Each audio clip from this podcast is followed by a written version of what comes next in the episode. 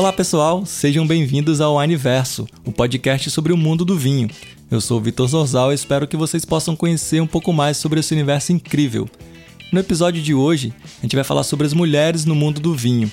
Atualmente vem crescendo muito o número de mulheres que não só consomem o vinho, mas também trabalham com vinho, seja sommelier, enóloga, produtora, dona de vinícola, enfim. Para falar sobre isso, a gente recebe aqui a Laura Barros, que é diretora de marketing da Wine, e a Cibele Siqueira, que é sommelier da Wine, para falar um pouquinho sobre a visão dela sobre o assunto. Então, aumente o som e vem com a gente.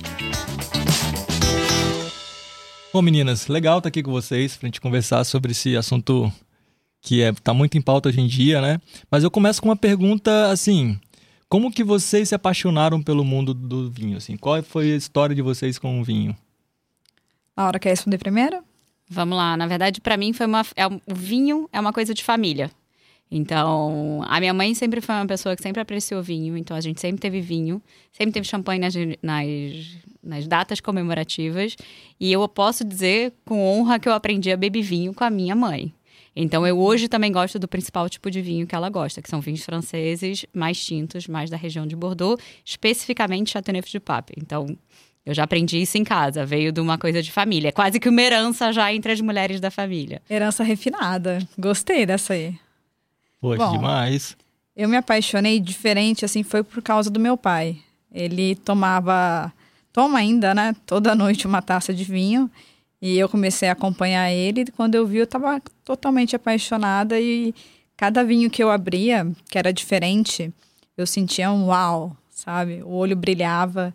E ali eu falei: eu preciso estudar isso, porque eu vou fazer disso uma carreira. Me apaixonei loucamente. Tá aí hoje trabalhando com isso, né? Trabalhando muito feliz, uma empresa incrível. Então, assim, foi uma reviravolta na minha vida, né? Uma pessoa que era empresária, não imaginava que, que ia se apaixonar por esse mundo do vinho, que é um mundo maravilhoso. E hoje estou entregue de corpo e alma, como sommelier da Wine. Mas... E eu já era apaixonada pela Wine antes de entrar na Wine. na verdade, já era cliente da Wine há seis anos, antes de agora, recentemente, trabalhar dentro do marketing da Wine. Então, eu já tinha um conhecimento, já era consumidora, já estava frequentando os corredores da Wine, mesmo antes de trabalhar na Wine como um todo. E a Wine realmente me ajudou muito a parte de educação. Então, aquela coisa de ler revistinha, entender como é que pronuncia, com o que, que vai harmonizado, ajuda muito em você entender que o vinho não é só uma garrafa, não é só um suco é mais que uma experiência, tem uma história, tem um legado, tem muita gente por trás, é toda uma indústria que você vai colocando. E melhor, é um turismo, é você poder viajar e conhecer com isso. Então, assim, acho que a Wine abriu muito as portas para mim de entender que o vinho te transporta para uma experiência e ser um guia para mim nessa descoberta como um todo. Eu, inclusive, todo dia das mães, dou para minha mãe uma experiência da Wine. Ela tem Olha. um clube surpreendentes, oh, já há cinco anos, é um presente que eu dou. E a grande vantagem que eu vejo dar esse presente para minha mãe, não só no dia das mães, que ela fica super feliz quando eu renovo a assinatura, ela lembra de mim bem todos os meses, né? e sempre quando chega o Wine Box em casa, todos os meses, é uma grata surpresa para ela, o que, que eu vou descobrir nesse mês, etc. Então, é um presente que a pessoa acaba lembrando de você o ano inteiro. E melhor, eu ainda dou uma, tiro um pouquinho, dou uma bebidinha quando eu vou visitá-la e ela abre uma garrafa. Então é um presente que tem múltiplas facetas para isso. Poxa, que demais. E sua mãe já te corrigiu em algum momento? Por exemplo, você ia trabalhando na Wine, você falando alguma coisa, não, tá errado, não é assim. Então, minha mãe adora champanhe adora, adora, adora. E ela fica, tipo, me corrigindo para as questões do champanhe, o que, que é um vintage, o que, que é um milesime, o que, que é um sei lá o que. Ela começa realmente a entender e tem interesse em olhar a parte de produção. Então, de vez em quando, eu tomo uma aula de vinho, apesar da minha mãe não ser essa mulher, não ser nada, eu tomo uma aula de vinho, de como beber, melhor copo, melhor coisa, temperatura. Ela é toda ligada nessas coisas dela. Eu acho que na época dela, e principalmente nisso, o vinho era muito mais codificado e muito mais ritualizado. É. Então ela tem essa coisa, por exemplo, minha mãe é uma heresia. Ela tomar um copo de vinho tinto num vinho branco. Um copo de Bordeaux e um copo. É, é, muito codificado ainda o mundo dela do vinho. Eu já sou uma pessoa mais tranquila, e se tiver o vinho no copo americano e tiver legal, ou tá vinho na latinha, tá lindo. Ela tem mais essa coisa, tipo, ela tem dois ou três abridores em casa. Agora ela tá mais velhinha, tem um abridor elétrico, mas ela tem um abridor que abre sem machucar a rolha. Então tem toda uma um ritual mesmo na parte do vinho que é interessante. Você sabe que isso eu aprendi também com a minha mãe. ela tem esse negócio de ser na taça de cristal, a taça correta, é, em que momento do jantar e, tudo mais. E isso foi com ela, porque se dependesse do meu pai, era tomar vinho. Eu aprendi a tomar vinho. É o mais importante. É, minha mãe já, já trouxe o lado fino do negócio, né? O, o lado elegante. Então, minha mãe até hoje realmente é aquela. Ela gosta do ritual. Então, ela gosta quando eu levo uma boa garrafa de vinho, quando eu abro, quando eu explico o vinho, coloco na taça correta. Aí ela faz a mesa bonita, monta toda com flores, com tudo para receber. Mas isso que é bacana, né? A gente fala assim, a gente democratiza o mundo do vinho. Você pode consumir num copo de vidro, um copo simples, Sim. mas também não é errado. Obviamente, você comprar uma taça adequada, né? Isso é, é bacana, assim. Hoje eu acho que a wine, ela prega muito isso, um vinho sem preconceito, né? A gente poder apreciar o nosso momento com amigos ou sozinho, mas poder apreciar o vinho, é, apreciar uma garrafa sem ficar pensando muito em receitas muito mirabolantes, muito difíceis de harmonizar e até mesmo para momentos fáceis, assim. Então, é, eu me apaixonei pela, pela wine exatamente por isso, né? Por essa coisa de vamos democratizar o vinho para as pessoas poderem aproveitar mais esse momento. Ah, legal. E você falou que se apaixonou pelo mundo do vinho, do vinho e tal, e depois começou a estudar e hoje você trabalha com isso. Mas a gente vê aí no mercado, um, um mercado às vezes predominantemente por homens. Você sente algum preconceito, sente alguma, alguma coisa assim em relação ao seu trabalho, no dia a dia, alguma feira? Às vezes numa feira, agora você falou uma coisa correta, assim. Eu sempre fui muito em feira, sempre gostei muito de ir em feira, tanto de, de vinho quanto de bebidas no geral. É bem legal para você conhecer novidades de mercado. E às vezes na feira você fala que você entende, e eh, muitas vezes eu estou com um amigo que é sommelier, e as pessoas podem olhar para você, mas elas vão validar a informação com a pessoa que está do lado, né? Mas isso diminuiu muito, assim, diminuiu bastante. Às vezes a gente sofre, um, eu sofro um pouco, posso falar por mim, em rede social. Mas eu acho que a rede social tem um porém.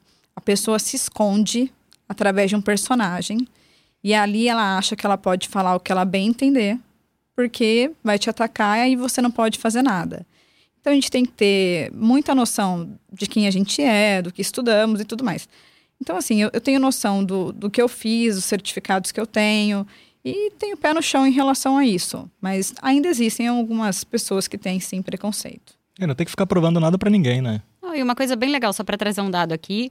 Hoje, em termos de formação, quem busca a formação de vinho em todos os níveis, em todas as certificações, já 50% desse público é composto por mulheres. Então, a curva de inflexão disso, essas mulheres vão entrar no mercado, estão se profissionalizando e vai ser cada vez mais comum, uma coisa que de repente não era muito comum dentro do dia a dia.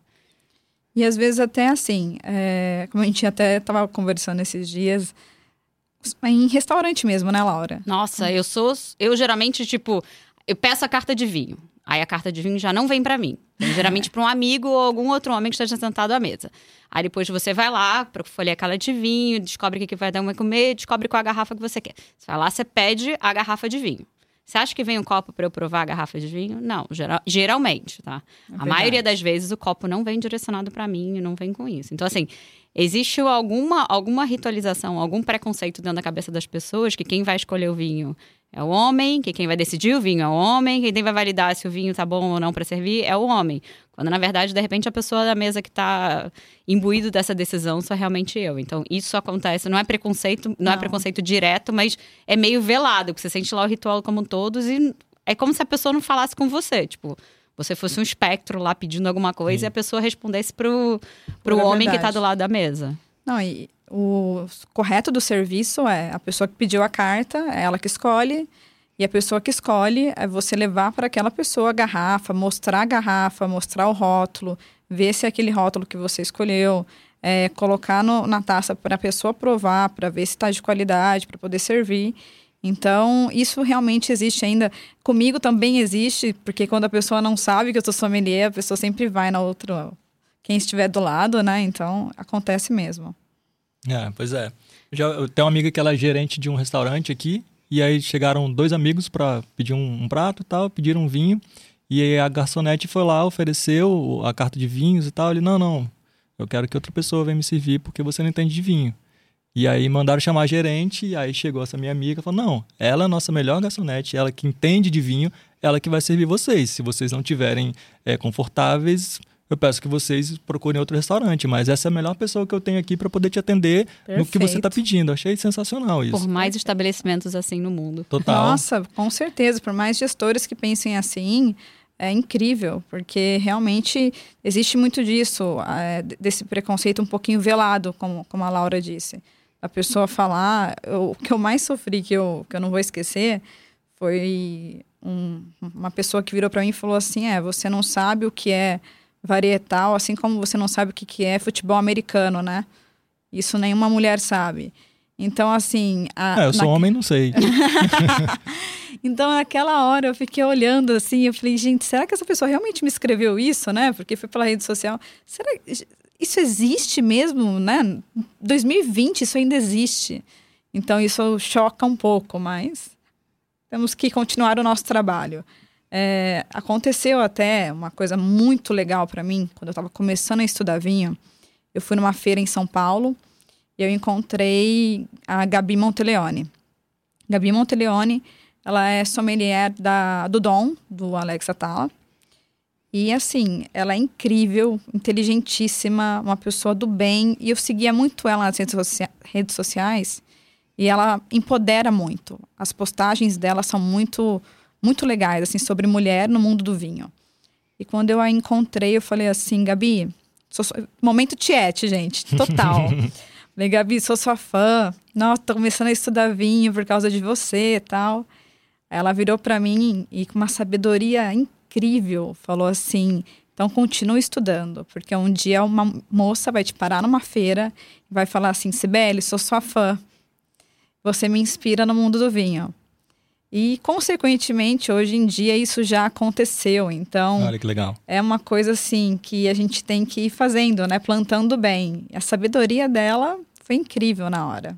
Não, e é sensacional, porque essa questão de representatividade, que hoje em dia a gente fala muito, ela é extremamente importante. Você ter alguém que possa te inspirar e se sentir representada, seja uma publicidade, seja em qualquer universo que você vai colocar, te faz, de repente, de trabalhar numa carreira ou não trabalhar numa carreira em função disso, se você não tem ninguém para olhar para isso. Então é Com super certeza. importante. Com certeza. A gente tem que saber que existem pessoas diferentes, obviamente, paladar é diferente, mas por ser homem, por ser mulher, isso não vai mudar nada. Eu imagino que talvez vocês devam ter sentido um preconceito de, ah, vamos abrir um vinho branco para você aqui, um rosé, mas Cara, qual, por exemplo, qual, Laura, qual o seu vinho preferido? Eu Quais? adoro os Bordeaux. Bordeaux. E o Rhône também, sou bem fã disso. Então são vinhos que para mim são, eu gosto muito mais de vinho tinto, tanto que a minha adega, se eu for contar, é 90% vinho tinto eu tenho uns 10% ali que se mistura entre 8% champanhe e o resto outros. é, mas assim, eu gosto muito de Bordeaux, que são, para mim, os principais vinhos. E é uma coisa bem bizarra. Eu morei no Rio de Janeiro durante muito tempo. Eu sou carioca, mas agora eu moro em São Paulo. Eu morei no Rio de Janeiro há muito tempo. Era daquelas que botava ar-condicionado no talo para poder beber o vinho tinto mesmo no verão. Tá certo. Era aquela coisa de que vai no vinho tinto, eu gosto do vinho tinto, é mais o vinho do que a ocasião mesmo. Então, se a ocasião não se apresenta, você cria a ocasião e nada como um ar-condicionado possa resolver isto no verão do, verão do Rio de Janeiro. Certinho. Eu, eu super aprovo isso. E toda vez eu falo, gente, ó, não tem dessa, tá frio. Pega o cobertor, põe um moletom, quer abrir um vinho branco, um rosé, um champanhe, abre. Pode abrir, põe um moletom e tá ótimo. Agora tá calor, põe o ar-condicionado ali bem no último e aproveita. Vambora, né? O meu preferido, na verdade, é champanhe. Eu sou apaixonada pelas borbulhas. É. Eu adoro realmente champanhe, é a minha bebida favorita. Eu acho que nisso tem muita influência de mamãe, que sempre gostou muito, e acho que isso eu herdei dela. Né? Gostar de champanhe. E até aquele fato, né? A gente sabe da Veuve Clicquot, Nicole Barbo, que é uma grande representante de champanhe. Até hoje, o processo que ela desenvolveu, remoage, é utilizado em todos os métodos. É utilizado o método tradicional, o método champenoise, para a produção de champanhe. É, e foi uma pessoa que ficou viúva aos 27 anos, herdou o negócio e, tipo, virou um grande ícone mundial até hoje de gerações e gerações e gerações. Então, assim, basta ter espaço e basta ter oportunidade, a prova de que menos quando o mercado ainda era mais concentrado ainda e mais machista, você consegue ter grandes ícones desse contra tudo, contra todos. Então, ela hoje ainda é um ícone, é considerada la grande dame de Champagne, então ela é realmente la grande dame. E revolucionou a indústria não só com métodos, mas com uma parte de é, champanhes rosés. Então, fazer o primeiro o primeiro milésime, fazer o primeiro vintage no ano do cometa. Então, assim, tem muita coisa não só de marketing, mais de vinho e mais de marca de desenvolvimento, que é realmente tipo a indústria toda foi atrás de um rastro de uma mulher visionária muito à frente do seu tempo. O ano passado saiu. É, 2019, né? Eu esqueço que eu tô em 2020, gente. o 2019 saiu uma lista é, The Future 50, que é assim, os 50 mais influentes no mundo do vinho, né? E entre eles estava a Jéssica Marinsek, que é professora de enocultura, me deu aula. Hoje ela tem um estabelecimento dela em São Paulo. E aquilo para mim foi uma grande honra, assim. Eu me senti representada por ela. É, é o lance da representatividade hum. que você falou, Laura. É, a gente se sente assim, nossa, eu estou sendo representada por outra mulher nisso. Então, é, foi, foi, uma raridade. Nenhum brasile... Nenhuma brasileira havia saído ainda. E pela primeira vez, uma mulher. Foi incrível. A gente tem mulheres aí, mulheres, críticas, donas de vinícola, assim, todas as posições elas podem ocupar é. tão bem, igual é, é, como qualquer pessoa, assim, não tem diferença. A gente lançou agora recentemente o Dark Horse, né? E Dark Horse em lata. E a enóloga é fantástica. Ela consegue trazer com elegância métodos novos, assim. Então ela está inovando no, no mundo do vinho, porém ela não deixa de ter elegância. Tanto que o rosé dela é extremamente elegante. É um rosé ao estilo de Provence. Então é, é muito, muito legal ver isso, né? A gente vê o público feminino crescendo bastante tanto na parte de produção quanto em qualquer outra parte aí no mundo do vinho. É, a parte de consumo, a parte de formação. Vê várias iniciativas mundiais de, mundiais de Women in Wine. Então, você tem iniciativas na Nova Zelândia, na Austrália, na Inglaterra, nos Estados Unidos, na África do Sul, onde você começa a resgatar e as mulheres efetivamente estão se juntando numa sororidade para uma dar a mão da outra e fazer juntas uma, uma coisa ainda melhor. Então, é trocar networking, é trocar figurinhas, é ver o que está acontecendo, o que, que não está acontecendo. Então, acho que existe também nos últimos anos, há uns cinco anos atrás começou, uma questão de Woman in Wine começarem a se juntar, começarem a trabalhar juntas e começarem a trocar figurinhas para efetivamente se fortalecer e trocar histórias e descobrir que ninguém está sozinho, entendeu? Sim. Tem muito mais gente lá fora, o que você já passou, você pode trocar com outra pessoa. Então, acho que esse, esse movimento é um movimento muito importante que está acontecendo. E, de novo, só reforça de que tem muita mulher dentro do universo do vinho dos dois lados, tanto produzindo quanto consumindo. Isso. E é legal porque, assim, antigamente a gente falava confraria e era muito masculino, né? Era muito tipo, confraria era uma coisa mais homem, assim. E hoje tem muita confraria feminina. A mulherada tá tomando conta, você tá gostando mesmo do vinho. E a, tinha também aquela, aquele estigma antigamente de falar paladar feminino. Esse vinho é de um paladar feminino. Não, isso não existe. Era uma forma de querer falar que era um vinho mais frutado, mais leve e tal. Isso não existe mais. Então, existem homens que gostam de vinhos mais frutados e mulheres que gostam de vinhos que passam mais tempo em barrica, são mais encorpados, mais estruturados. Então, é, é legal ver essas coisas caírem por terra e, e ver a evolução no mercado. Sim, eu, por exemplo, no lado, né, dando depoimento como homem, eu já ouvi, senti preconceito porque eu gostava muito de Pinot Noir e Syrah, é uma uva muito fraca e tal. Poxa, mas eu adoro. Eu tomo, eu gosto, eu consigo, não, não, me sinto como um vinho muito pesado, eu consigo tomar preparando o jantar e tudo mais. Então, sim, por quê, né? Exatamente, é bem isso, assim, até o Vicente, nosso wine hunter, ele dá risada, porque eu gosto mais de vinho mais encorpado e ele gosta de vinho mais frutado, né? Mais, mais leve. Então ele fala assim: gente do céu, não é possível, tá tudo trocado mesmo nesse mundo. e eu dou muita risada, mas é, é, é cada um, né? O paladar de cada um. Então acho que esse, esse tipo de termo acabou parando, acabou acabando. Ah, e vamos combinar que vinho bom é vinho que a gente gosta, né? Exato. Seja ele. E vinho, para mim, tem muito de momento. Então, tem aquela coisa, por exemplo, a Sibeli falou do champanhe. Para mim, champanhe é mais de datas comemorativas. Eu jamais imaginaria abrir uma champanhe numa terça-feira comendo omelete em casa. Mas eu abriria uma garrafa de vinho tinto tranquilamente para poder harmonizar com isso. Então, acho que vinho tem muito de momento, vinho tem muito do que. Qual é o seu. Como é que tá certeza. o seu temperamento naquele dia, entendeu? Com certeza. Eu, às vezes, assim, quando eu tô numa segunda-feira difícil, geralmente abro meu, meu melhor vinho na segunda-feira. Falo assim, ah, não, deixa eu aproveitar, a gente não sabe o dia de amanhã. E... Eu mereço. É, e também aquela coisa de ficar esperando a sexta-feira sempre, não, a gente tem que aproveitar todos os dias. Ainda mais que a gente trabalha numa empresa que prega isso, né? É aproveitar o vinho, aproveitar a vida. Então, é, é isso que é muito legal. É bacana. Bom, gente, obrigado pela presença de vocês. Adorei o papo. A gente trazer assim outros olhares sobre o mundo do vinho é sempre muito importante a gente trazer esse universo aqui no nosso universo.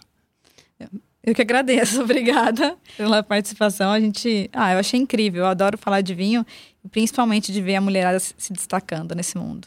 Gente, só para encerrar, tintim. Ah, arrasou. Saúde. Saúde. Saúde. Quer aproveitar a oportunidade para conhecer alguns vinhos feitos por mulheres? É só entrar agora em wineverso.com.br barra Mulheres do Vinho, que lá você vai encontrar uma seleção de produtos feitos por mulheres.